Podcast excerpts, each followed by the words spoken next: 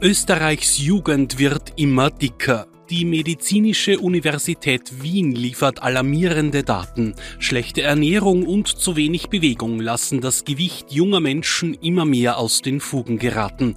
Der Anteil der Fettleibigen unter jungen Männern hat sich in den vergangenen 15 Jahren von 5,8 Prozent auf 10,4 Prozent fast verdoppelt. Analysiert wurden Gewicht, Größe und Body Mass Index von 850.000 Stellungspflichtigen zwischen 2003 und 2018. Was sind die Ursachen des stetig steigenden Übergewichts? Wann gelten wir als zu dick? Und wie können wir diesen Trend der immer mehr werdenden Fettleibigkeit durchbrechen?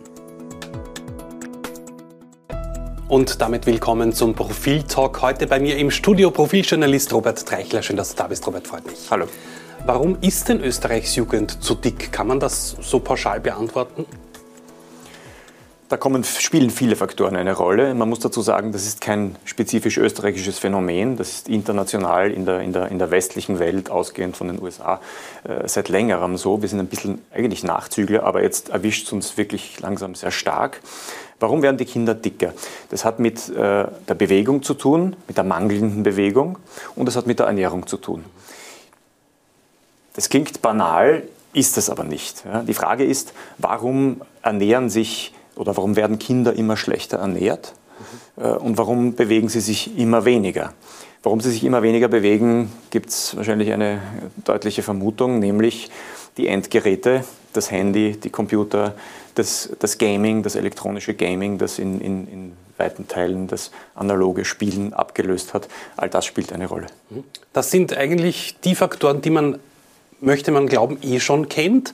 Aber das Ganze ist dann doch ein bisschen komplexer. Es hängt ja mit vielen anderen Faktoren auch noch zusammen, die da gewaltig reinspielen, oder? Ich glaube, das Interessante an dieser Geschichte ist, dass man äh, mit Hilfe der Medizinischen Universität Wien auf, die, eine, auf eine Studie zugreifen konnte, die die Daten von eben 850.000 äh, jungen Männern äh, erhoben hat bei der Stellung. Warum nur Männer? Weil nur Männer zur Stellung gehen. Dann geht es um die Wehrpflicht. Ähm, doch wir haben auch gefragt, ob das jetzt für Frauen Frauen gleichermaßen gilt. Es gilt für Mädchen, Frauen in gleichem Maße. Das heißt, die Tatsache, dass das jetzt männliche ähm, Studienobjekte waren, ist nicht schlimm. Ähm, das Interessante ist, daraus zeigt sich auch, dass das äh, einen Zusammenhang hat mit dem Bildungsgrad. Je besser gebildet jemand ist, umso geringer ist die Wahrscheinlichkeit, dass er an Übergewicht leidet oder an, überhaupt an Adipositas, an Fettleibigkeit. Ähm, und es wird auch äh, gewissermaßen vererbt. Vererbt heißt jetzt aber nicht notwendigerweise, dass das nur genetisch ist. Also wenn zwei Elternteile da sind, die beide übergewichtig sind, ist die Wahrscheinlichkeit, dass das Kind übergewichtig wird, sehr, sehr groß. Das heißt aber nicht, dass das genetisch, äh, nur genetisch sein muss, sondern ähm, ein Arzt sagt ähm, im Profil auch, äh, Kinder imitieren die Eltern in vielen Dingen die wachsen damit auf und sehen die Ernährungsgewohnheiten unterbewusst, essen natürlich mit, merken auch, wie viel man äh, zu sich nimmt, wie oft man isst, was man isst und das lernen sie äh, unbewusst und, und, und das prägt sie. Und es ist ganz, ganz schwierig, aus diesem, aus diesem einmal Erlernten wieder herauszukommen.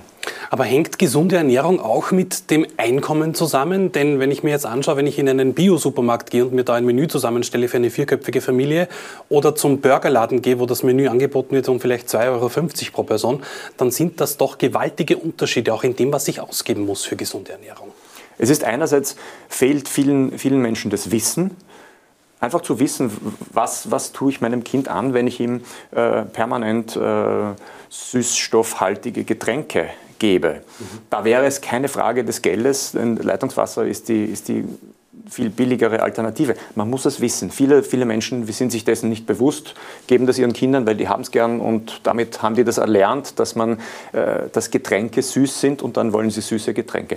Bei anderen Dingen, hast du völlig recht, ähm, ist es natürlich so, dass jetzt das frische Gemüse, das äh, gut schmeckende etc., viele Dinge im, im Biomarkt äh, besser wären, als jetzt mal schnell äh, in, zum zu einem Burgerladen zu gehen, ähm, zu einem Fastfoodladen.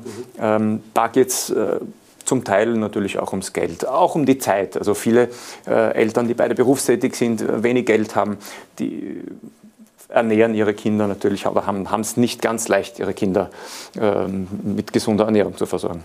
Schauen wir mal auf die Bewegung. Ich weiß nicht, seit wie vielen Jahren schon darüber diskutiert wird, über eine tägliche Sportstunde in der Schule. Jetzt gibt es irgendwo in Österreich, ich habe mich nicht mehr genau erinnert daran, ein Pilotprojekt, wo das jetzt durchgeführt wird.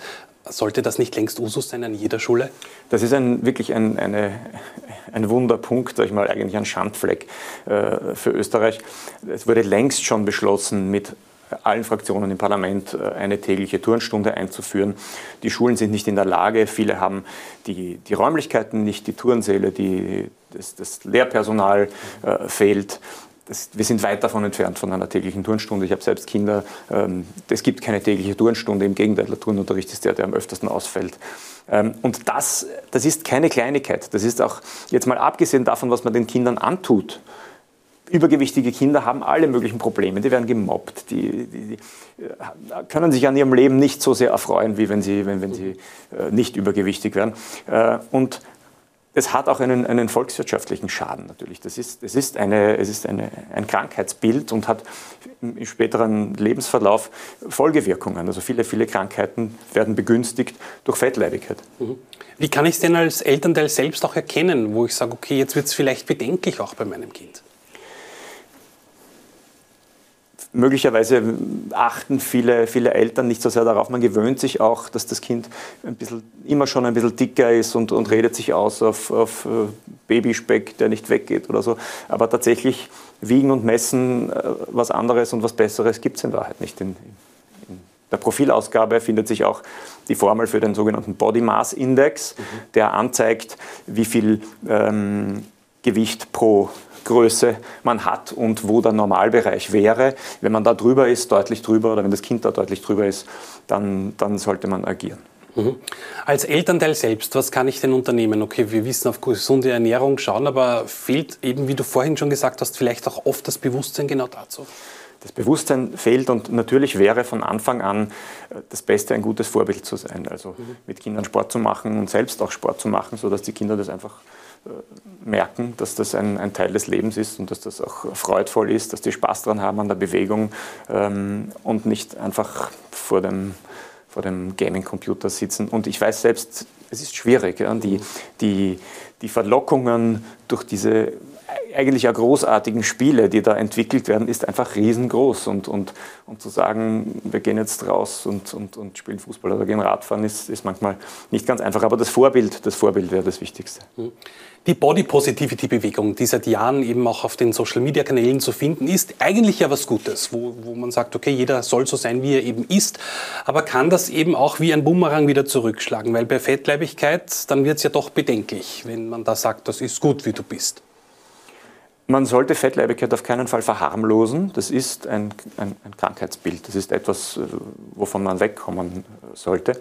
Ähm, das Gute an der Body Positivity Bewegung ist, dass sie äh, im Prinzip signalisiert, es, ist, es, soll kein Stigma sein. Es soll nicht, auch wenn jemand dick ist, das heißt nicht, dass er oder sie irgendwo nicht mitmachen kann. Es gibt in jeder Sportart sollen auch übergewichtige, fettleibige Menschen möglichst mitmachen. Die sollen nicht, die sollen nicht das Gefühl haben, sie müssen sich verstecken und, und, und besser nicht mitmachen. Das ist auch eines der Probleme. Also wir haben auch mit, meine Kollegin Franziska Tschugan hat auch mit einem äh, mittlerweile 19-Jährigen äh, gesprochen und der erzählt, für ihn war natürlich der Turnunterricht eine Plage. Mhm. Ähm, und die, die, die Konsequenz daraus ist natürlich, man versucht das zu vermeiden. Es, es tun dann immer mehr die Knie auch weh, die Gelenke schmerzen und man wird ausgelacht, man schafft vieles nicht. Dagegen ist, ist die Body Positivity Bewegung tatsächlich positiv, mhm. Äh, weil sie den Leuten sagt, äh, ihr braucht euch nicht zu schämen, macht mit. Jeder, auch wenn er übergewichtig ist, kann überall mitmachen. Mhm. Im neuen Profil, welche Lösungsansätze vielleicht oder welche Awareness schafft ihr jetzt da im neuen Heft? Einer der, der, Ärzte, mit denen wir gesprochen haben, ähm, sagt eigentlich, am, am, besten wäre die, die Ganztagsschule, in der die tägliche Bewegungsstunde integriert ist, sodass alle Kinder dazu angehalten sind, gar nicht auskönnen, wenn man so will, äh, und täglich Bewegung machen und auch von der Ernährung her. Wichtig wäre es an den Schulen auch Ernährung zu lehren. Mhm. Das muss jetzt kein langes Fach sein, aber in irgendeinem Gegenstand einfach Ernährung bewusst zu machen. Auch der, der Bub, um, um den es auch geht in, in der Profilgeschichte, sagt, er hatte dann einen Lehrer, der bemerkt hat, ähm, dass, er, dass der Bub eben immer dicker wird und der hat ihn dann zur Seite genommen und hat ihm begonnen, das zu erklären und hat zum Beispiel auch gesagt, also Vorsicht bei, bei Getränken, denn die sind es oft, äh, die zu Beginn, also mhm. wo, wo, das Übergewicht beginnt. Ähm, und der Bub ist dann draufgekommen, er kann eigentlich äh, Wasser oder Mineralwasser trinken und das, das tut ihm viel besser. Es hapert ja oft auch schon beim Angebot vom Schulbuffet, oder? Also da mit der Wurstsemmel und mit dem, mit dem Nusskipferl etc. etc. vielleicht mal aufs gesündere Schnittlauchbrot umsteigen. Klar, ähm, ich glaube, wir alle wissen, es ist nicht so leicht. Äh, ich meine, die, die, der Betreiber des Schulbuffets sagt, ähm, wenn ich jetzt nur gesunde Sachen anbiete, rennen alle in der Pause raus zum Supermarkt und holen sich dort was und, und mein Schulbuffet funktioniert nicht mehr. Aber so ist es. Ja. Man, man müsste tatsächlich ähm, diese Dinge klüger auch äh, an, an, an, die Kinder bringen. Ich denke mal auch im Freibad, in manchen Freibädern, äh, das Essen, das dort angeboten wird, äh, man kommt da kaum aus. Mhm. Danke dir, Robert. Reinschauen ins neue Profil, da lesen Sie eine Menge eben über die Ernährung unserer Jugend. Dankeschön fürs Zusehen, bis zum nächsten Mal.